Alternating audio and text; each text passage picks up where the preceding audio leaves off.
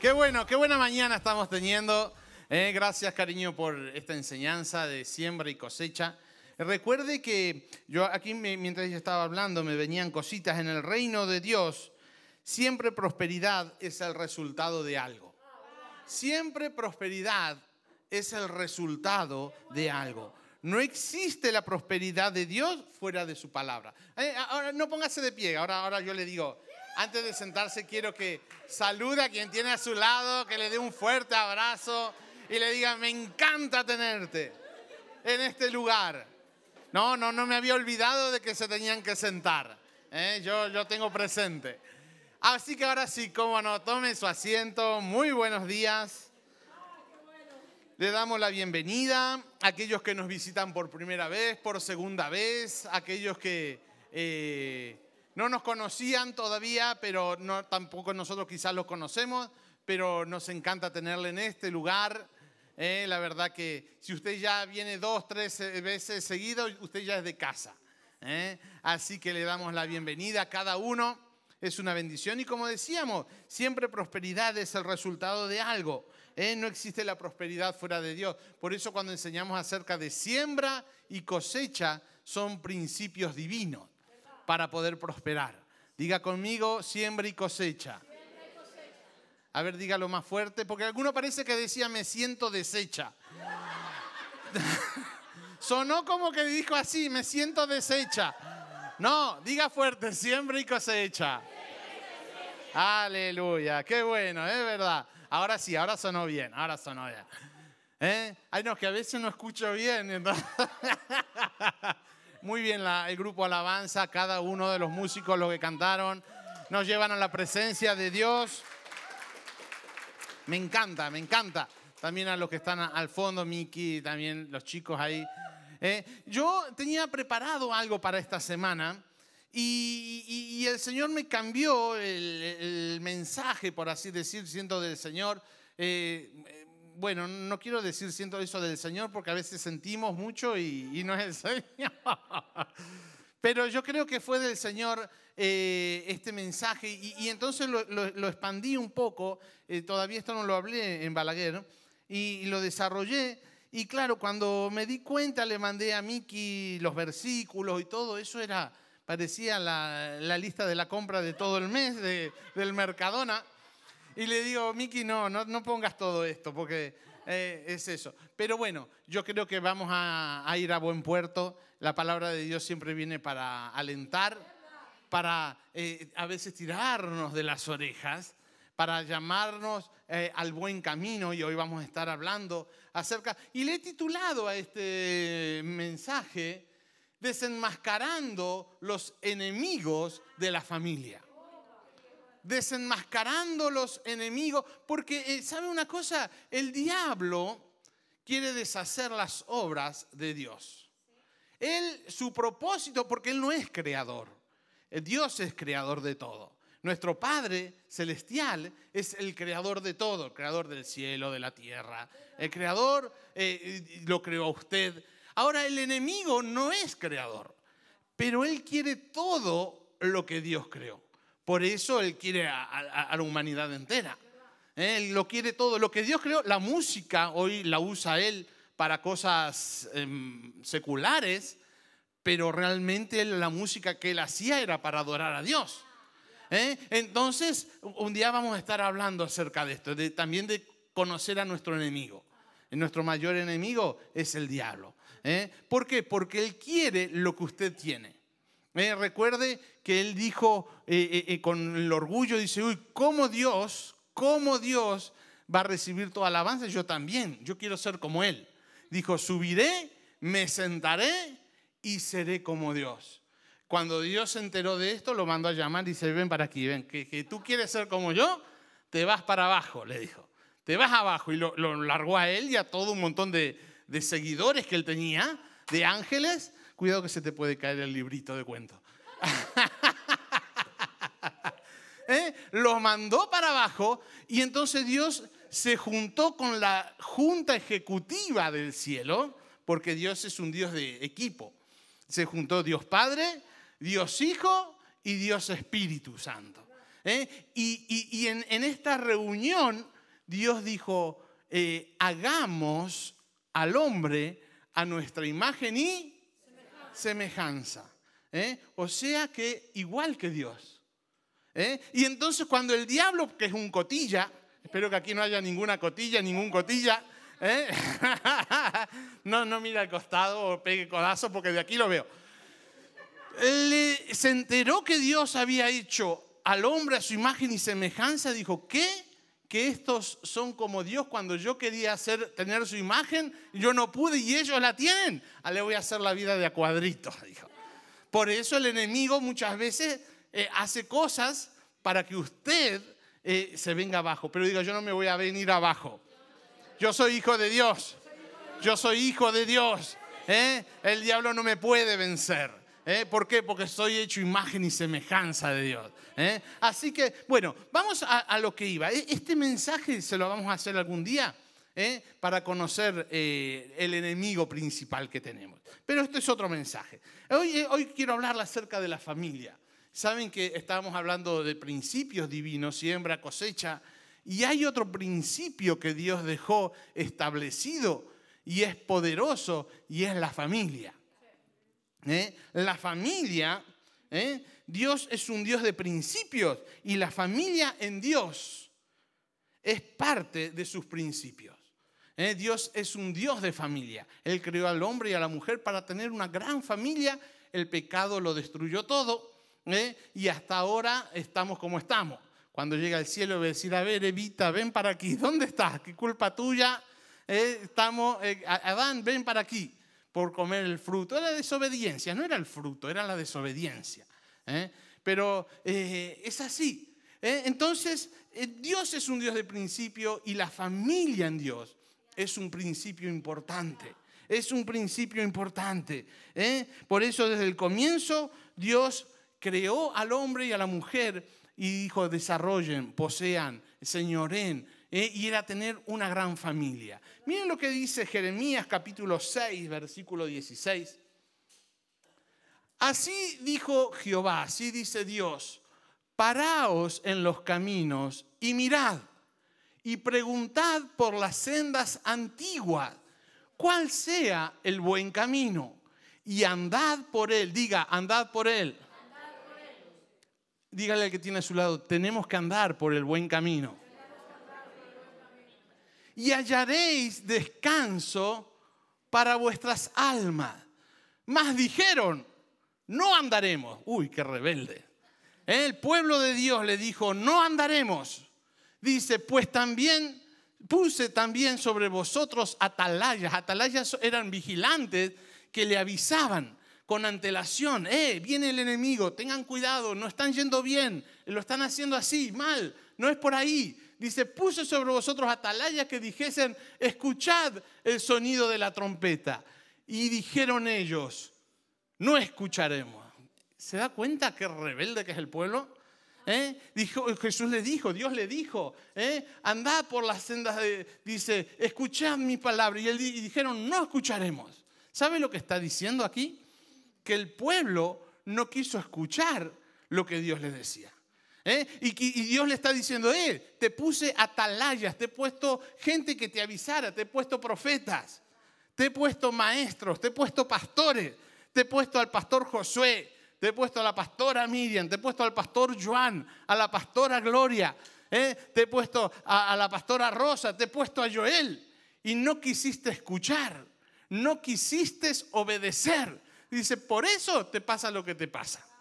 Eh, es fuerte, ¿eh? porque aquí usted puede decir, así dijo, bueno, ¿eh? y no, así dijo Jehová, dice, puse también sobre vosotros atalayas que dijesen, escuchad el sonido de la trompeta. Y ellos dijeron, no escucharemos. Por tanto, oíd naciones y entended, oh congregación, lo que sucederá. Oye tierra, he aquí yo traigo mal sobre este pueblo y el fruto de sus pensamientos, porque no escucharon mis palabras y aborrecieron mi ley. ¿Para qué a mí este incienso de Sabá y la buena caña olorosa de la tierra lejana? Vuestros holocaustos son, no son aceptables, ni vuestros sacrificios me agradan. O sea que aquí Dios le dice, ¿para qué me, adoras? ¿Para qué me levantes si no me vas a obedecer? no me vas a escuchar, ¿eh? no, no lo voy a recibir. Por eso la palabra de Dios viene para llamar nuestra atención y que podamos corregir, buscar la senda antigua, seguirla y caminar por ello. En uno de los salmos me encanta porque dice, bendito sea Jehová, la roca, dice, eh, él, me levanta del hoyo, perdón, me, equivoqué de, en la mente, tengo tanta información, tengo que limpiar el cerebro. ¿Eh? Pero dice, él eh, o enderezó mis pasos. Él enderezó mis pasos. Pasos son decisiones. Nuestros pasos son decisiones.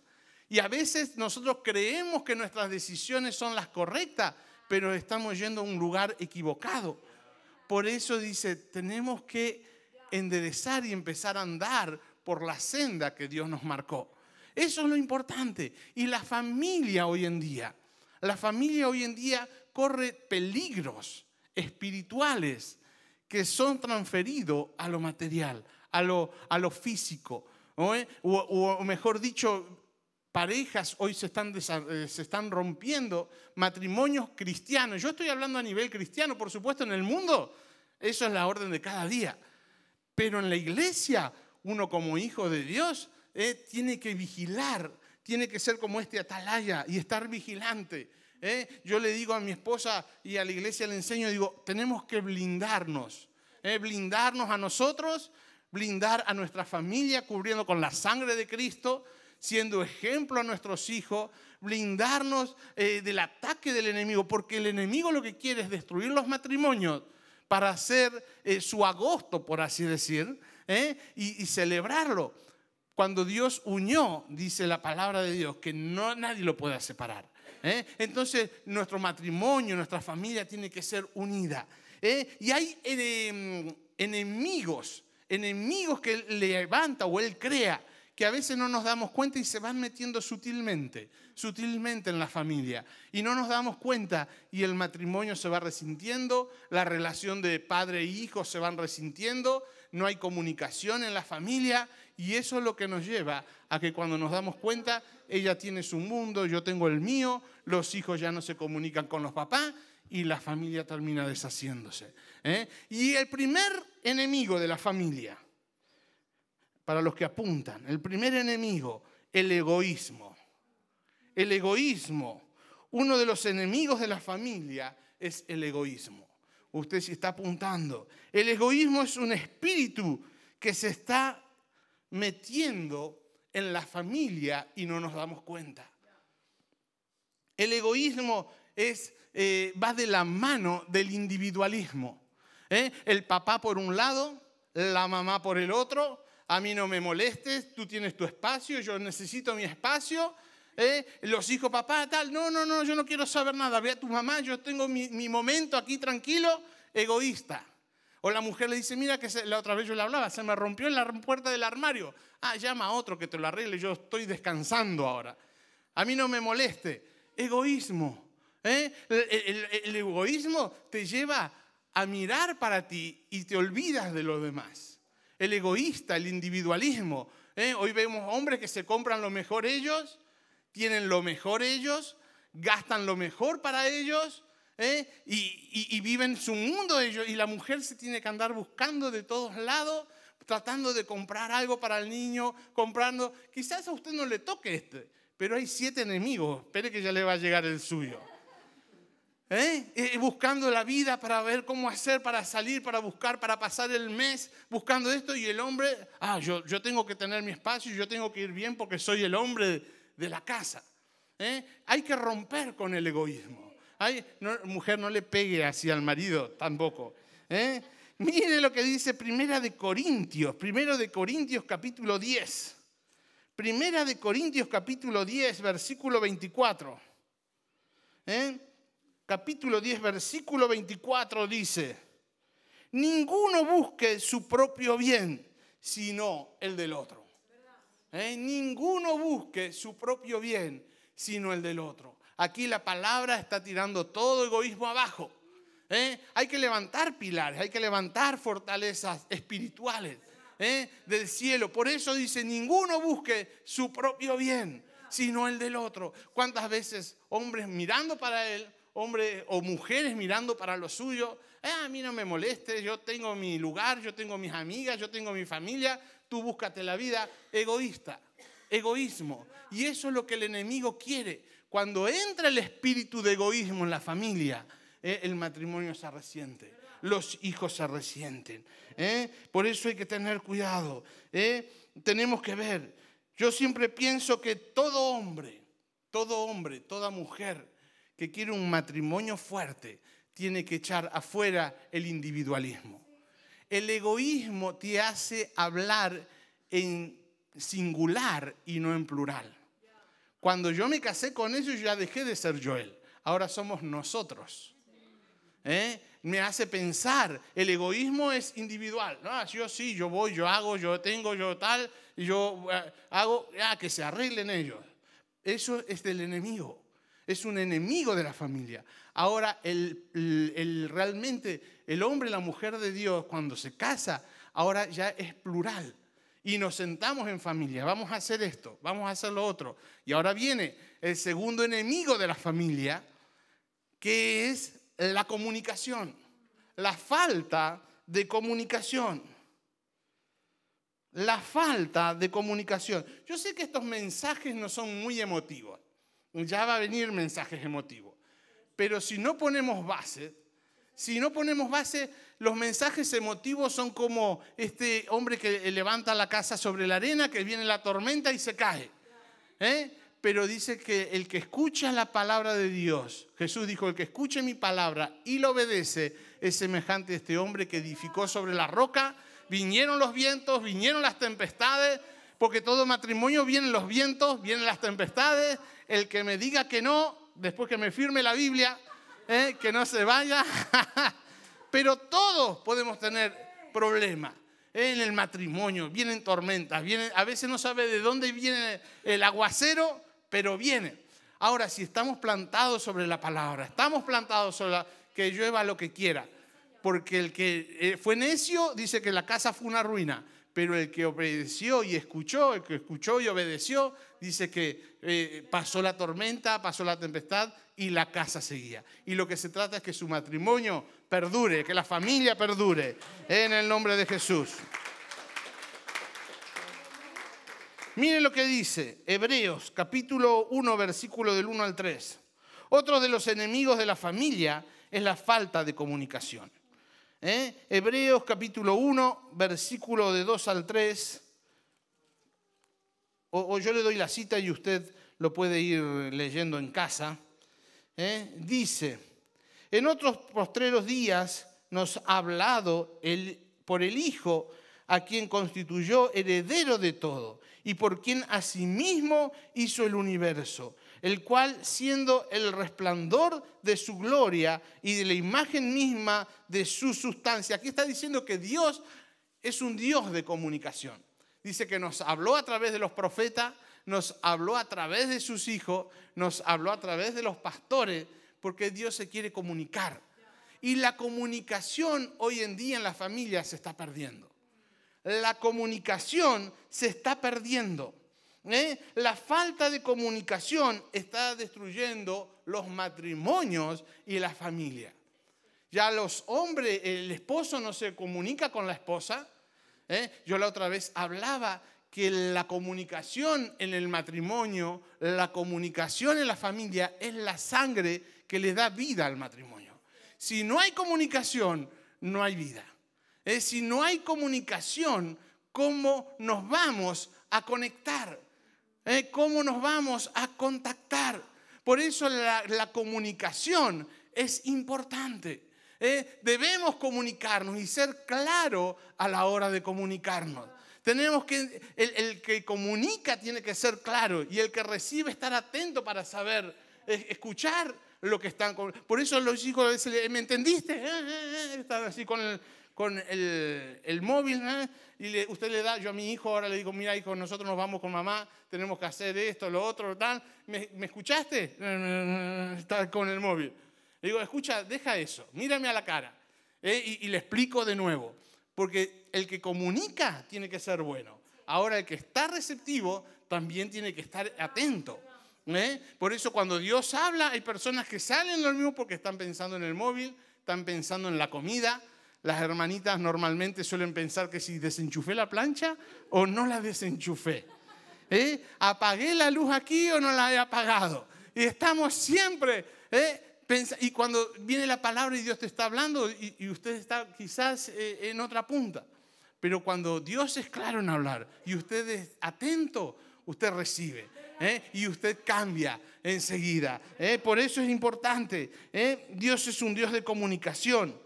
Y Él nos hizo la boca para comunicarnos.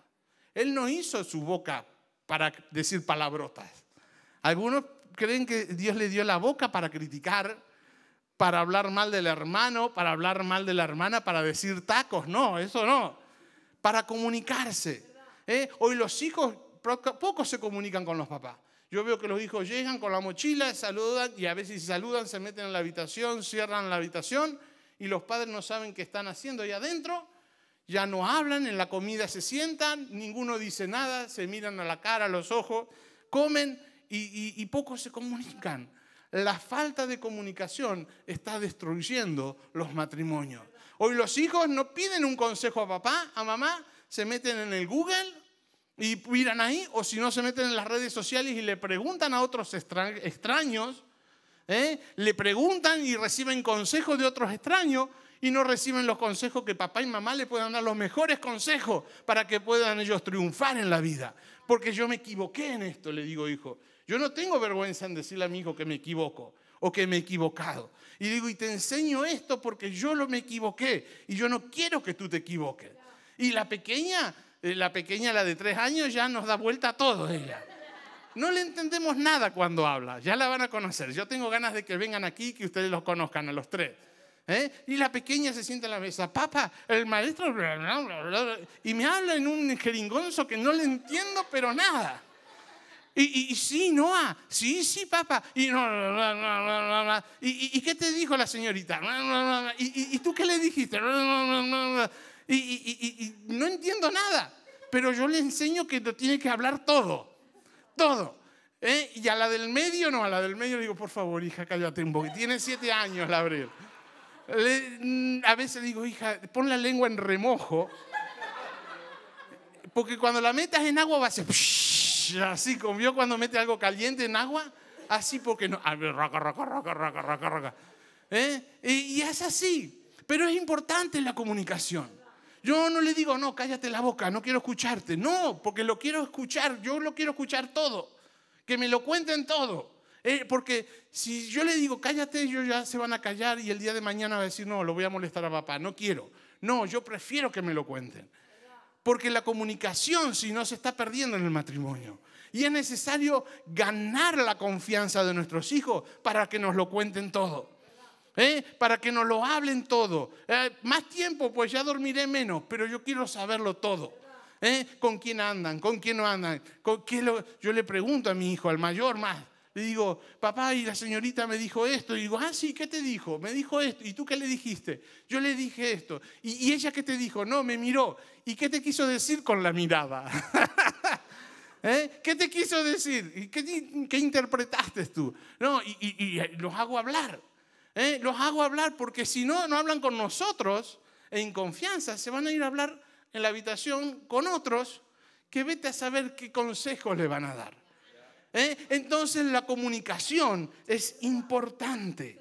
Es importante. Y, después de la comunicación que dijimos los dos, el egoísmo, la falta de comunicación, viene el tercero, que es la tecnología y los medios de comunicación. La tecnología y los medios de comunicación nos están distanciando de nuestros familiares. En una forma está bien porque la tecnología nos acercan a la gente que están lejos. Yo puedo estar hablando con parientes de Argentina ¿eh? en un instante, pero me está distanciando de mi mujer que está en casa. Hay hombres que se pasan horas y horas hablando con parientes y amigos, ¿eh? hablando ahí, incluso chateando con sus amigos, hablando de cualquier cosa y no tienen tiempo para hablar con su mujer ni qué vamos a hacer de comer o hace falta algo en casa, ¿eh? o necesitas algo. Ellas se saben la historia y la vida de todo el mundo, pero tampoco hablan con los hombres. ¿Me entiende? Entonces la tecnología es otro de los enemigos que se está metiendo en la familia, en el matrimonio, en el hogar y está rompiendo la relación. ¿eh? Por eso es tan necesario tener cuidado. La tecnología hoy nos ha distanciado mucho. Daniel capítulo 12, versículo 4 habla acerca de, la, de, las cosas grandes que van a pasar. Cosas grandes que van a suceder. La ciencia va a aumentar, dice Daniel capítulo 12, versículo 4. Eh, y está hablando de estos tiempos. No está hablando de la sabiduría de Dios, sino la sabiduría humana y la ciencia va a aumentar. Y estamos avanzando a, a pasos agigantados. Porque la tecnología va creciendo día a día. Hora a hora se descubren cosas nuevas. Y espere cuando se desate esta trama mortal para mí que es. Es la inteligencia artificial, donde el hombre y la mujer serán anulados por completo. Por completo. Eh, se está ya cosiendo. Es más, inventaron a una robot, una mujer robot, que puede hacer todo lo que hace una mujer en casa. usted está un poco atrasado, pero es así. Una mujer que puede cocinar, una robot que puede planchar, una robot que le puede eh, arreglar la casa, una robot que incluso hasta puede tener sexo con el hombre. Ustedes se imaginan, la robot no va a pelearle nunca, cuando nosotros queremos, cuando usted quiere la paga y la deja ahí, la robotita queda así tranquilita. Cuando usted quiere la enciende le dice, vení para acá y la robotita. Vení para acá, haceme unos huevos fritos, unas patatas la robotita. Le va a hacer, ¿eh? hermana, tenga cuidado, atiéndase bien a su esposo. Porque algunos ya veo la cara que dice, uy, te voy a cambiar por esta robot que me manden dos. Y claro, la, la robotita no engorda, no, no, no pelea, no discutan, no se va a gastar dinero a la calle mayor. Usted la viste como quiere, la hace andar como usted quiera. le pone peluquita, le pone... Eh, va a estar, el mercado va a estar bastante saturado. ¿eh? No sé si... Exportar, no, pero... No, pero es, nos reímos, pero es así. La trama del diablo es así. No nos damos cuenta, pero se va metiendo, se va metiendo, se va metiendo, se va metiendo. Y no nos damos cuenta. Y cuando queremos acordar eh, la tecnología, los medios de comunicación, eh, cortaron nuestra comunicación, cortaron la relación. Ella hablando con su familia, hablando con sus amigas hablando con medio mundo y yo en mi mundo, aquí, hablando, no, no me molestes. Y, cuando, no te digo cuando te queda poca batería y el niño te pide el móvil, papá, el móvil, no, no, que no tengo batería. ¿Eh? Egoísmo, la, comunicación, todo se está metiendo y no nos damos cuenta. ¿eh? Y Daniel nos avisó. Tenemos que tener cuidado, iglesia. Nos reímos un poco, pero es así, es así, tal cual. Hoy en día la tecnología se ha convertido en la niñera de los hijos, en la canguro. Usted lo puede ver, están comiendo una familia, ah, toma el móvil, déjame de molestar. Y están hablando, cállate, cuando los mayores hablan, los niños se callan. Antes no decían así, cuando los mayores hablan, los niños se callan. Y me daban un lápiz y un papel y ahí apuntar, a dibujar, a hacer lo que sea pero hoy le das el móvil, hoy le enciendes la tele, cállate, escucha, y a saber lo que aprenden a través de esto. Hoy la tecnología se ha convertido en las nanas de los niños. Ah, no me moleste, yo necesito espacio. Le enciendes ahí la tele, que se entretengan y escuchan cualquier porquería. Después repiten, ¿y dónde aprendiste eso? Porque nosotros estamos descuidando esto se va metiendo, se va metiendo y no nos damos cuenta. ¿eh? Es importante. Cuando los papás quieren descansar, sí, lo hablamos eso, la tecnología dice lo que somos Si usted se pasa el día entero chateando, él dice, eso es lo que dice usted. si usted se pasa el día chateando, eh, hablando con el móvil, la tecnología dice lo que es usted.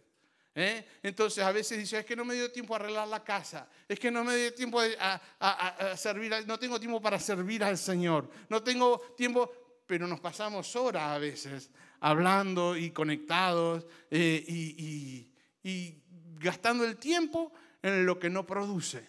¿eh? Por eso tenemos que tener cuidado. Luego viene el cuarto enemigo, el materialismo, el afán a lo material al dinero, el amor al dinero. Primera de Timoteo, mire lo que dice, Primera de Timoteo, capítulo 6, versículo 7. Primera de Timoteo, capítulo 6, versículo 7. Esta Biblia era de mi papá, como, como 50 años tiene esta Biblia. Mire lo que dice. Eh, pero nada hemos traído a este mundo y sin duda nada podremos sacar.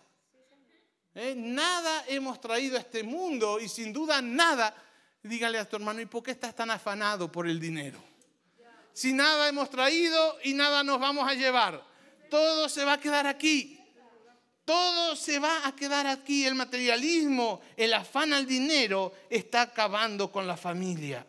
No tenemos tiempo para la familia, no tenemos tiempo para los hijos, porque tenemos que trabajar y trabajar y trabajar y, ganar más y, ganar más. No, yo que quiero esto. ¿eh? y el materialismo se vuelve en codicia. Y nos volvemos codiciosos. Y cuanto más tenemos, más queremos. Y cuanto más tenemos, más queremos. No nos damos cuenta que cuanto más tenemos, más queremos gastar y más queremos gastar y más horas tengo que trabajar y más y estamos perdiendo la comunicación con nuestra pareja. Estamos perdiendo la comunicación. Los hijos no pueden hablar con los papás porque el papá está cansado y el enemigo es especialista en crear cosas de distracción para que la familia no funcione. Por eso llegas tarde a casa cansado, no tienes ganas de hablar, te vienes, te metes a duchar rápido comes algo y te vas rápido a la cama, no hablas con tu mujer, no comentas lo que te pasó, ella no puede comentarte y esto se mete en la familia. Esto se mete en la familia y nos distancia. Se va metiendo, se va metiendo, se va metiendo. Dígale, si tiene tu esposa, dile, tenemos que estar atentos. No tenemos que permitir esto, el materialismo. ¿eh? Deja de estar, por eso digo, deja de estar afanado por, por el dinero. Todo se queda. La codicia es uno de los espíritus más malos que hay. Porque cuando tú eres codicioso, tú nunca te conformas con lo que tienes. Siempre quieres más. Siempre quieres más. Joel, entonces tú no quieres que yo prospere y tenga deseo de triunfar. Sí, pero sin amor al dinero. Usted puede triunfar, Dios quiere que usted triunfe, pero que no tenga amor al dinero. El dinero es una herramienta. Lo que pasa es que algunos aman tanto el dinero que lo convierten en su Dios y dejan a Dios de costado. Y después dice, Dios, bendíceme, prospérame. ¿eh? Y cuando Dios se da cuenta que usted lo cambió por el dinero, Él le cierra el grifo. Y por más que busque, por más que encuentra, dice, trabajo y lo gano. ¿Eh? me he hecho horas y busco trabajos extra y nunca tengo nada. Porque usted cambió al dinero por las cosas de Dios. Porque usted puso primero el dinero antes que a Dios. Cuando Dios dice, busca primeramente el reino de Dios, busca, búscame a mí primero y las demás cosas te serán añadidas. ¿eh? Dígale a que tiene a su lado, te están hablando y no te estás dando cuenta. Ay, Jesús, el materialismo. ¿Cuánto me queda? El materialismo. Ay, Señor Jesús. Esta Biblia, mira, ahora le voy a decir. Yo, cuando mi papá murió, cuando mi papá murió, yo tenía 19 años. Y cuando, claro, murió, dice, bueno, quedaban unas cosas, papá no, no era materialista, él no, no, no, nunca mi mamá dice, podríamos hacer millonario, dice. Pero papá abría obras, dejaba iglesia, casa, coche y con lo puesto, hijo, nos vamos a abrir otra obra. Con lo puesto. Llegaba ahí, montaba empresa, eh, regalaba las empresas él, literalmente. Eh, la iglesia formaba iglesia, tenía iglesia propia, formaba obreros, eh, casa, coche, con lo puesto nos íbamos a otro lugar. Y así un montón de iglesias, como 42 iglesias abrió él. Y lo único que yo pedí fue esta Biblia. Esta Biblia y una caja de herramientas. Una caja de herramientas pequeñita. Yo por eso hace unos domingos atrás le pregunté, ¿cuántos tienen cajas de herramientas en su casa? ¿Cuántos hombres tienen cajas de herramientas? Porque yo dije, las herramientas me son necesarias y esta es una herramienta de por vida. Me va a ayudar. La palabra de por vida. Entonces cuando, cuando estaba papá y le dije a mis hermanos, yo quiero la Biblia de papá. Yo no quiero otra cosa, yo quiero su Biblia porque es una herramienta que queda aquí. Y si no está bien cuidada, no está bien usada, va a ser desperdiciada. Y yo quiero esta herramienta. Y esta es la Biblia de papá. Tiene un montón de años. Tiene como 40, 50 años esta Biblia. Ya las hojitas se me caen. Pero me sigue siendo fiel. Me sigue siendo útil. ¿eh? Y la caja de herramientas yo tengo su destornillador, tengo su eh, su martillo, sus, todo, todo lo tengo al lado de mi caja de herramientas. ¿eh? Por eso es necesario, el hombre tiene que ser comedido, el hombre tiene que ser hombre en casa. ¿eh? El hombre tiene que buscar soluciones. A ver, cariño, ¿qué necesita? ¿Qué es lo que se estropeó? ¿Qué es lo que hay que arreglar? ¿Qué es lo que hace falta? El hombre tiene que hacer, la mujer tiene que estar, sentirse protegida. Si ella está protegida y ella está suplida, no va a tener que andar buscando por ahí. ¿eh? Por eso es necesario que hombres se levanten. Ese es el ejemplo que mi papá me dejó. ¿eh? Ese es el ejemplo y nosotros todos los hermanos lo seguimos. El ejemplo practicando lo mismo. A mí no se me caen los anillos, no tengo anillo porque no me entra el de casado. Mi mujer ya me dijo, mándate más grande. ¿Eh? Pero mm, yo siempre le cambié el pañal a los chicos cinco minutos. ¿Y por qué punto vamos? Por el cuatro. El quinto. Ay, Jesús amado. Bueno, eh, vamos, vamos allá. Otro día ya vamos a hablar. ¿eh? Eh. Marcos 8:36, ahí en Marcos 8:36, yo le digo la, la, cita y usted mírelo. El dinero es lo que más echa a perder el alma. Hay personas, cristianos, que están enfocados en el dinero, en el afán, y como es, su, es el dinero su Dios, ¿eh? el Señor le cierra. La quinta, la quinta, eh, eh, la quinta herramienta, iba a decir, la quinta enemigo, la mentira, la mentira.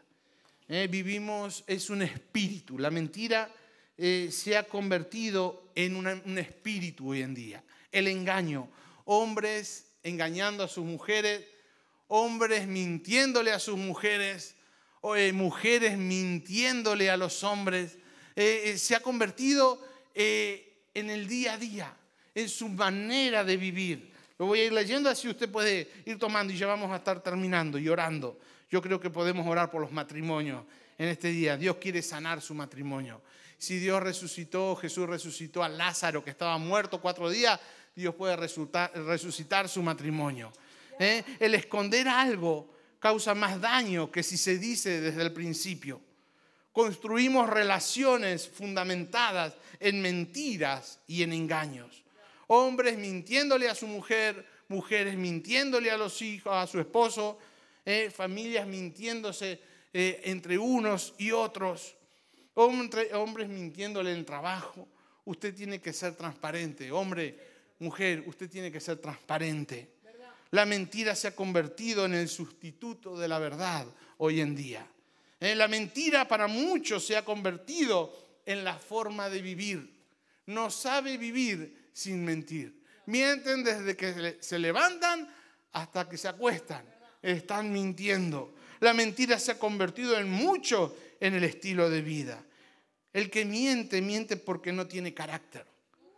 no quiere ser descubierto, entonces vive una apariencia y vive mintiendo.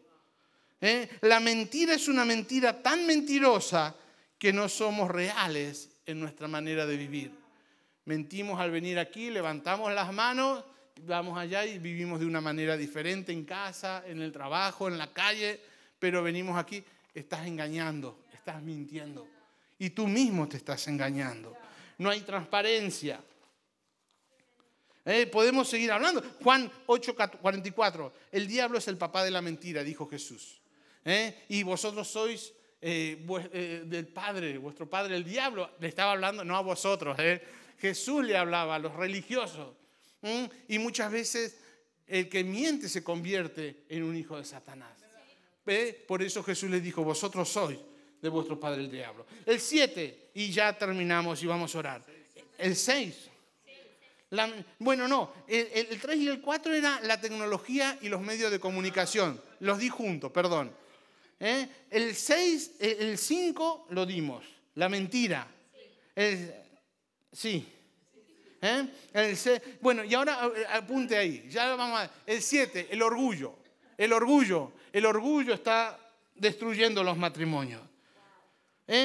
hombres con corazones eh, orgullosos, altivos, altaneros, que no dan el brazo a torcer, no quieren reconocer eh, que se han equivocado, eh, porque yo soy el hombre, yo tengo la razón y aquí tú te callas. Altivo, hombres orgullosos. Y esto es lo que más Dios desecha. El diablo fue echado del cielo por el orgullo. Y Dios lo que más detesta y lo que más desecha es el orgullo. Por eso el hombre que es orgulloso no es hombre porque tiene miedo a que se den cuenta de sus debilidades. ¿eh? Y tu orgullo es tu coraza de protección. Por eso el orgullo, el orgulloso es altanero, es gritón, es bocón, siempre quiere intimidar, pero lo usa como una coraza porque dentro está lleno de fallos, lleno de, cosas, de problemas. Entonces pone el orgullo como escudo pero realmente eh, tienes que tratar con tu orgullo. ¿eh? Dios no quiere que usted sea orgulloso, Dios no quiere que usted sea altanero, Dios quiere que usted sea manso y humilde. Jesús dijo, aprended de mí, que soy manso y humilde. Y vamos a estar orando. ¿Eh? Vamos a estar orando. Yo no sé si usted tiene a su esposa aquí. Estos son enemigos, siete enemigos que no me dio el tiempo, pero un día lo vamos a ir viendo hablando poco a poco. ¿eh? pero que sin darnos cuenta se van metiendo, se van metiendo en la familia, se van metiendo y no nos damos cuenta y nos estamos separando cada vez más distante, cada vez más distante, cuando Dios quiere que usted ¿eh? sea uno con su esposa, sea uno con su familia. Yo siempre, a mí siempre me han dicho, no, el amor es cosa de dos. Y si hay tres, ya hay problema. Pero con mis 50 años casi me he dado cuenta que es necesario tres. Son necesarios tres. ¿Eh? Ponte cariño de pie. Es mi esposa, soy yo y Jesús trabajando en el corazón de los dos.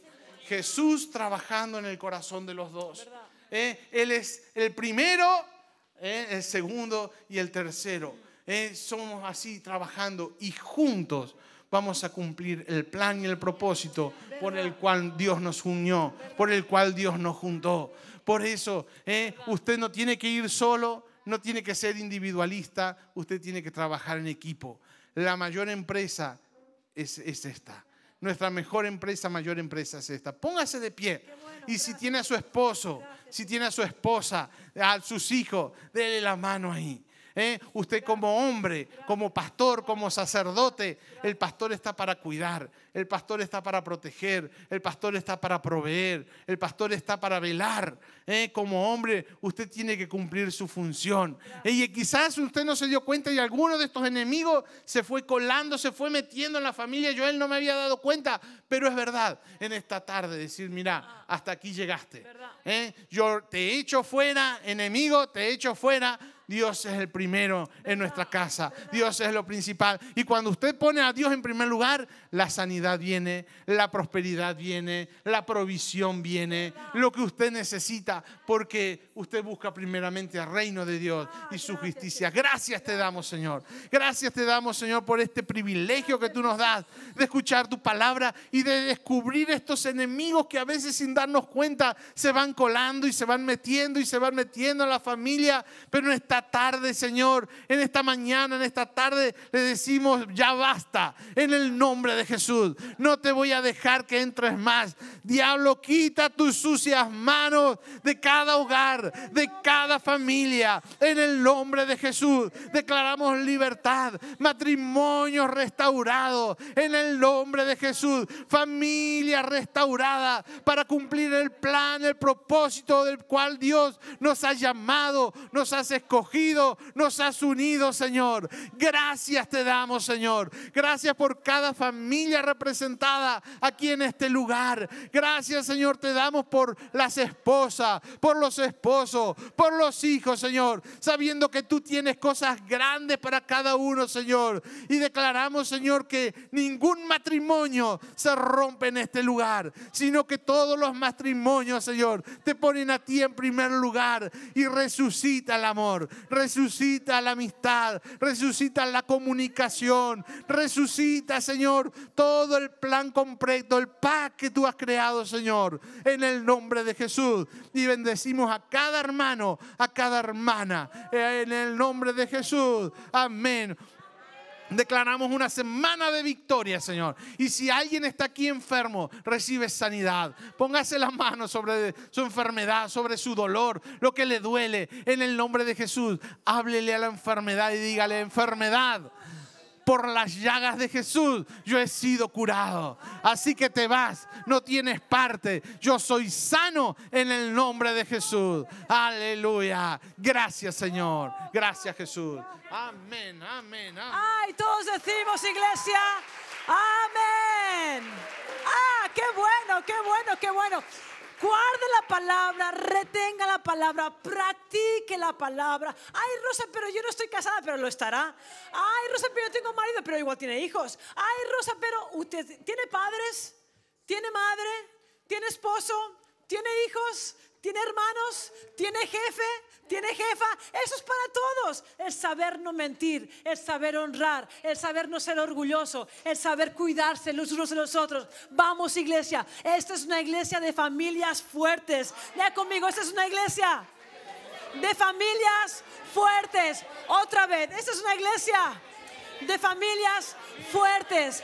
Y como somos una de familias fuertes, a mí me gustó, vamos a terminar tocando la canción de Danzando en cada temporada. Matrimonios, danzando en cada temporada. Hijos, danzando en cada temporada. Cuando las cosas les vayan bien, dancen. Y cuando las cosas no vayan tan bien, sigan danzando, sigan creyendo, sigan escuchando la palabra que hoy ha recibido. Siga diciendo, yo no voy a mentir, yo voy a comunicarme, yo no voy a dejar guiarme por la tecnología. Coja la palabra y danzando en cada temporada, usted va a ver que sale siempre a flote. Pero guarde la palabra de hoy, practique la palabra de hoy, porque esta le va a llevar a lugares altos, ¿de acuerdo? Músicos, ¿preparados? Iglesia, ¿preparada? Coja la mano de su esposo, coja la mano que tiene a su lado, de la amiga que ha venido, del amigo y vamos, dígale, vamos a seguir danzando en cada temporada. Vamos, músicos.